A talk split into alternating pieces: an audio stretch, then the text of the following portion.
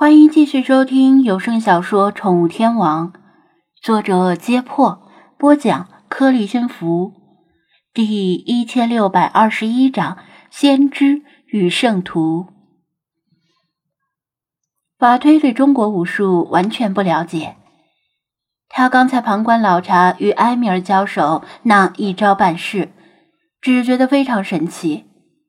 他们对力量的使用方式与西方战士那种大开大合的战斗方式截然不同，既华丽又诡异，仿佛每一招都蕴藏了无数种后招。而猫身体的灵活优势令他们的武学水平远远超过了人类的极限。法推的眼睛甚至有些跟不上他们的动作，不过法推的悟性很强。也许是野外狩猎经验丰富的原因，他竟然从老查和埃米尔的招式中找到了一些动物的影子。似乎这些招式是人类模仿动物的动作，然后加以改良而得来的，包括猫、蛇、狮子、鹰等各种猛兽。这可就是法推最擅长的领域了。自从在那座名为弗朗西斯科的城市里出现以来，法推注意到，这已经不是他原来的那个时代了。各方面都相差甚远，其中一个方面就是野外。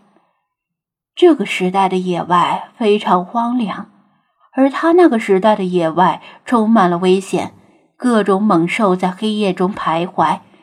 甚至包括一些现代已经悄悄灭绝的猛兽，连它都要夹起尾巴做狼。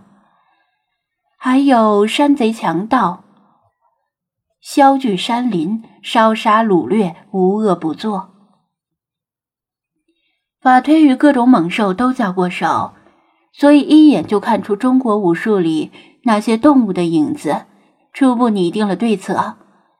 却万万没有想到，米埃扎竟然采取两败俱伤的方式冲上来与他战斗，用的是不登大雅之堂的村夫抱摔、抓挠撕咬、王八拳之类的粗鲁招数，简直令法推大跌眼镜。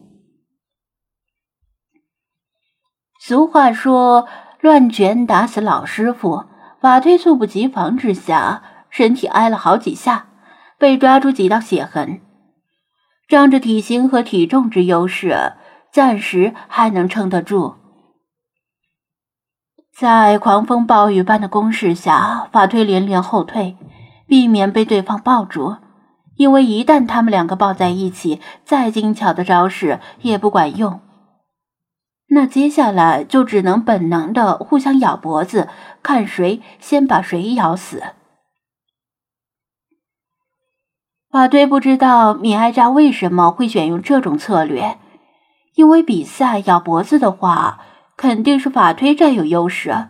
无论是牙齿的长度、锋利度，还是咬合度，他绝对不会输给一只猫。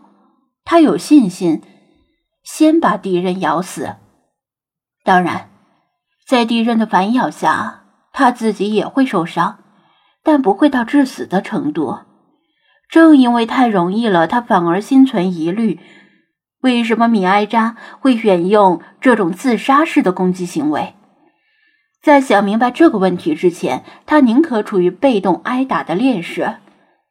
还没与张子安相遇的时候，他率领狼群与猫群对峙时，就深感对方的狡猾，所以多留了个心眼儿。你就这么点本事吗？你的主人只教会了你这么点东西，还是说你打算像你那个没出息的主人一样，一辈子躲躲藏藏，把生命耗费在一些无关紧要的小事上，最后像一条老狗一样悲惨的死去？米埃扎一边用物理攻击，一边用言语攻击，试图激怒法推。正如他之前激怒菲娜的套路，法推的身世和经历与菲娜不同，造成的性格也与菲娜不同。他没有菲娜的高傲，对主人的感情不像是菲娜那种依恋，更像是道友。所以米艾扎的言语对法推无效，而他主人光辉而伟大的一生早已盖棺定论。一只异教猫的诋毁无足轻重。了却教廷天下事，赢得生前身后名。选择了自己想要的道路，并且一生为之坚守，生前追随者甚多，死后得到更广泛的承认。就连他的敌人也承认他是一个无可指摘的圣人，一个接近完人的人。甚至时至今日，还有一座繁华的超级城市以他的名字来命名，还能有什么比这更幸福的事呢？由于年代太早，资料匮乏，菲娜的主人饱受争议，因此菲娜对诋毁他的言论非常敏感，眼里容不得沙子。但法推不一样，他的主人不，他的兄弟。是无可争议的圣人。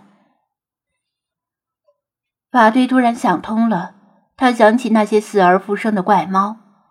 如果那些猫是因为米埃扎的力量而复生，那作为源头的米埃扎很可能同样拥有复生的能力。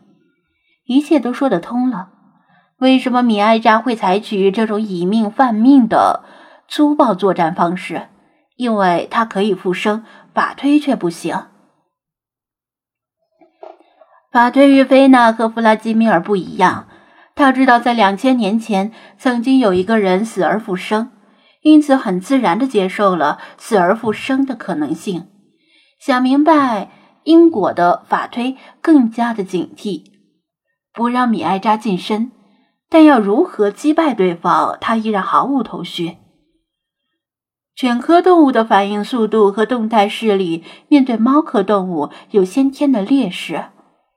成为精灵之后，也不会抹平这道鸿沟。面对敌人真正意义上的不要命的疯狂攻击，法推躲不过所有的攻击，只能且战且退。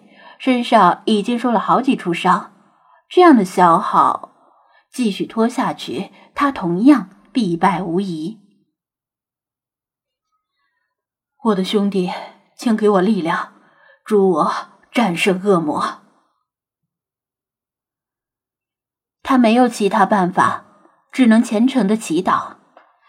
忘掉你的信仰吧，你的信仰不能保护你。米埃扎狂笑，加紧攻势，试图干扰他的祈祷。法推不为所动，他曾经接受过更严酷的考验，敌人的攻坚不会令他分心。祈祷一旦开始，不达目的就不会停下。他更加高声的祈祷，目光仿佛穿透漆黑的夜空与污秽的乌云，看到了天上的他。恶魔会以各种面貌出现，有时是人，有时非人。战胜他们的最好方式就是个人牺牲和不懈努力。我的兄弟，在我需要的时候，请给我力量。你是我的庇护所，我的力量，我无所畏惧，因为。你与我同在。法推的祈祷似乎无济于事，身上的伤越来越多，流的血也越来越多，但他依然在祈祷，像烛火一样燃烧自己的生命。鲜血从他的后背流下，从他的四肢淌落，流经他的左肋与四足，在地上留下点点血渍。左肋与四足上那五道原本淡红色不起眼的伤痕，染上鲜血之后变得异常鲜明。这五处位置明明没有受伤，却仿佛也要涌出鲜血。恶人牺牲与不懈努力是赢得神青睐的唯一途径，这是神对人的试炼，否则无以证明自己的虔诚。